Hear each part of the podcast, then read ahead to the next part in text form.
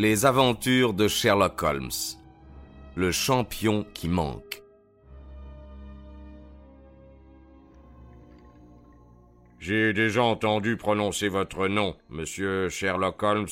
Je connais votre profession et elle ne me plaît guère. Vous êtes euh, d'accord sur ce point, docteur, avec tous les criminels de l'Angleterre, dit mon ami tranquillement.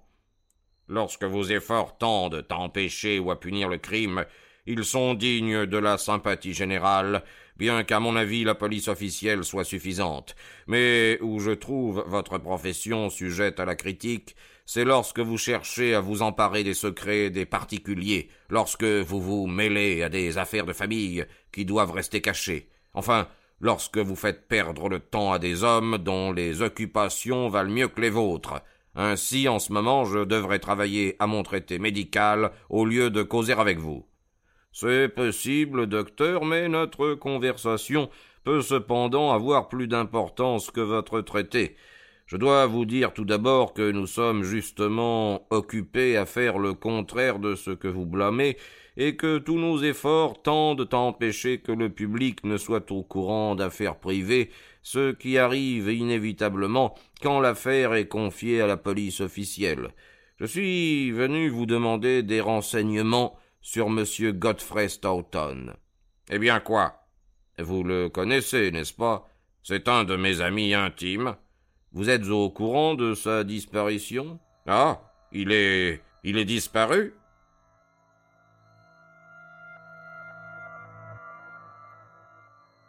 Il n'eut aucun changement d'expression sur les traits du docteur. Il a quitté son hôtel la nuit dernière et depuis lors on n'a plus entendu parler de lui, dit.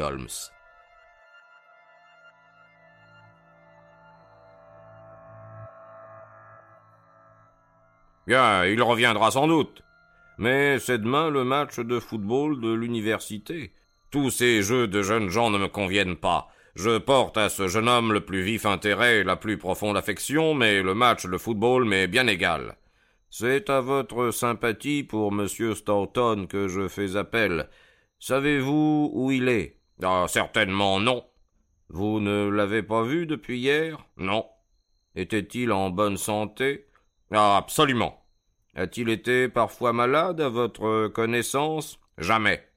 Holmes montra au docteur une feuille de papier. Pouvez-vous m'expliquer alors l'existence de ce reçu d'une somme de treize guinées payé le mois dernier par M. Godfrey Stoughton à vous-même, le docteur Leslie Armstrong de Cambridge? J'ai découvert cette pièce parmi les papiers de son bureau. Le docteur rougit de colère. Je n'ai aucun motif de vous en donner l'explication, monsieur Holmes. Celui-ci remit le reçu dans son portefeuille. Si vous aimez mieux vous expliquer publiquement, cela viendra tôt ou tard, répliqua mon ami. Je vous ai déjà dit qu'à moi il m'est possible d'étouffer une affaire, tandis que la police ne peut faire autrement que de l'étaler au grand jour. Il vaudrait bien mieux que vous ayez confiance en moi. Je ne sais rien. Avez-vous reçu de Londres des nouvelles de M. Stoughton ah, Certainement non. Allons, allons, toujours cette maudite administration. Godfrey vous a pourtant envoyé de Londres une dépêche urgente à six heures quinze hier au soir. Cette dépêche est intimement mêlée à sa disparition, et vous ne l'avez pas encore reçue. Oh, c'est inimaginable. Et, j'adresserai une réclamation au bureau de Cambridge. Le docteur Leslie Armstrong se leva, le visage en feu. Sortez d'ici s'écria-t-il, et dites à celui qui vous emploie, à Lord Mount James, que je ne veux rien avoir à faire avec lui ou avec ses agents. Pas un mot de plus. Il sonna furieusement. John, reconduisez ces messieurs. Le majordome majestueux nous conduisit froidement à la porte, et nous nous trouvâmes dans la rue. Holmes éclata de rire. Oh, oh, le docteur Leslie Armstrong est un homme d'un caractère plutôt énergique. S'il avait tourné sa carrière d'un autre côté, je suis persuadé qu'il eût remplacé dignement le professeur Moriarty d'illustre mémoire. Et maintenant, mon cher Watson, nous voilà sans aucune connaissance dans cette ville que nous ne pouvons quitter sans du même coup abandonner notre affaire.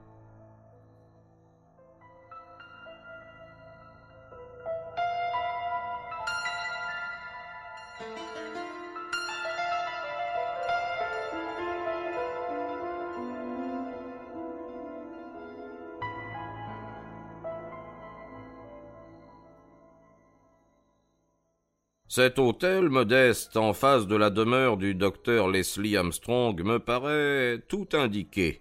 Veuillez y louer une chambre sur la rue et acheter ce qu'il nous faut pour passer la nuit, puisque nous sommes partis sans bagages. J'irai au renseignement pendant ce temps-là. Il fallut à Holmes plus de temps pour les recueillir qu'il ne l'avait pensé, et il ne rentra à l'hôtel que vers neuf heures pâle, fatigué, couvert de poussière, épuisé de faim et de fatigue.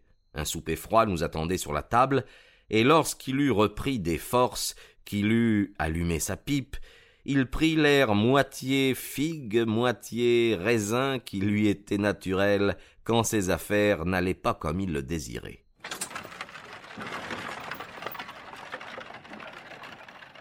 Le bruit d'une voiture le fit lever et regarder par la fenêtre un coupé attelé de deux chevaux gris s'était arrêté sous le bec de gaz du docteur.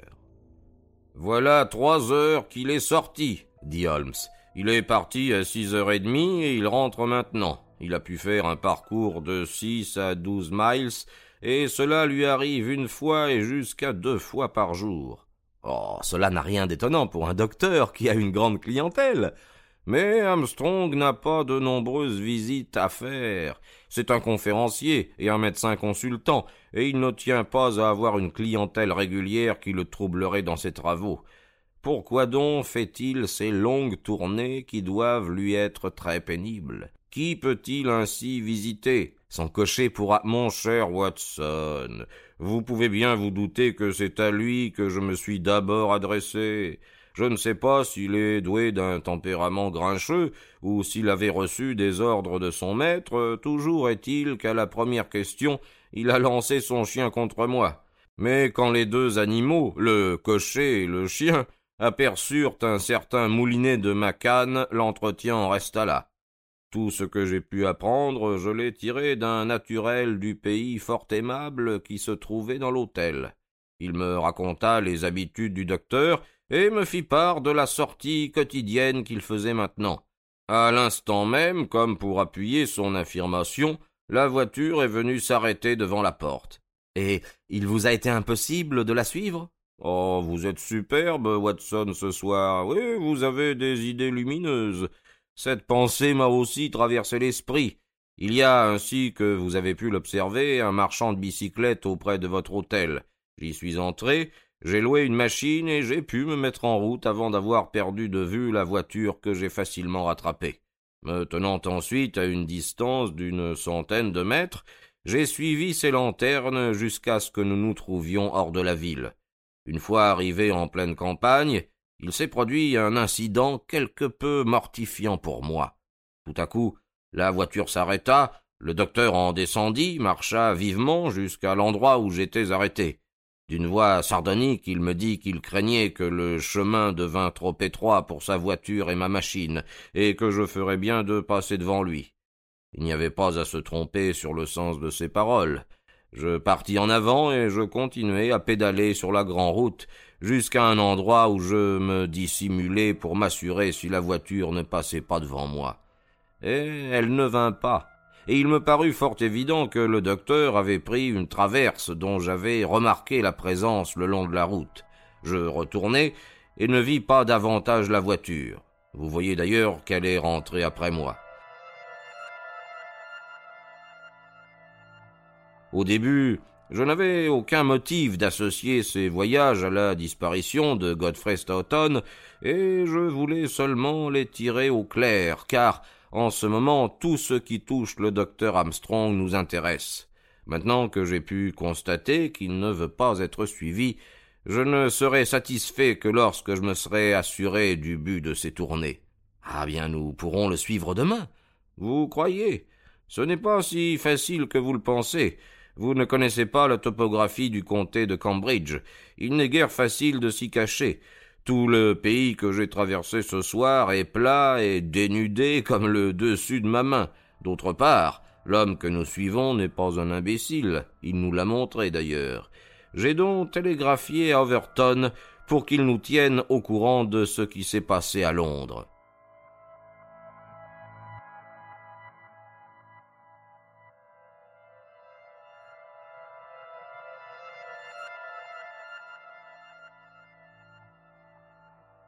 En attendant, c'est sur le docteur Armstrong qu'il faut concentrer tous nos efforts, car c'est à lui qu'a été adressée la dépêche de Stoughton que cette charmante employée des postes m'a laissé voir. Il sait où est le jeune homme, je le jurerai, et s'il le sait, ce sera de notre faute si nous n'arrivons pas à l'apprendre. Il a tous les atouts pour lui en ce moment, mais vous le savez, Watson, je n'ai pas l'habitude de considérer facilement une affaire comme perdue.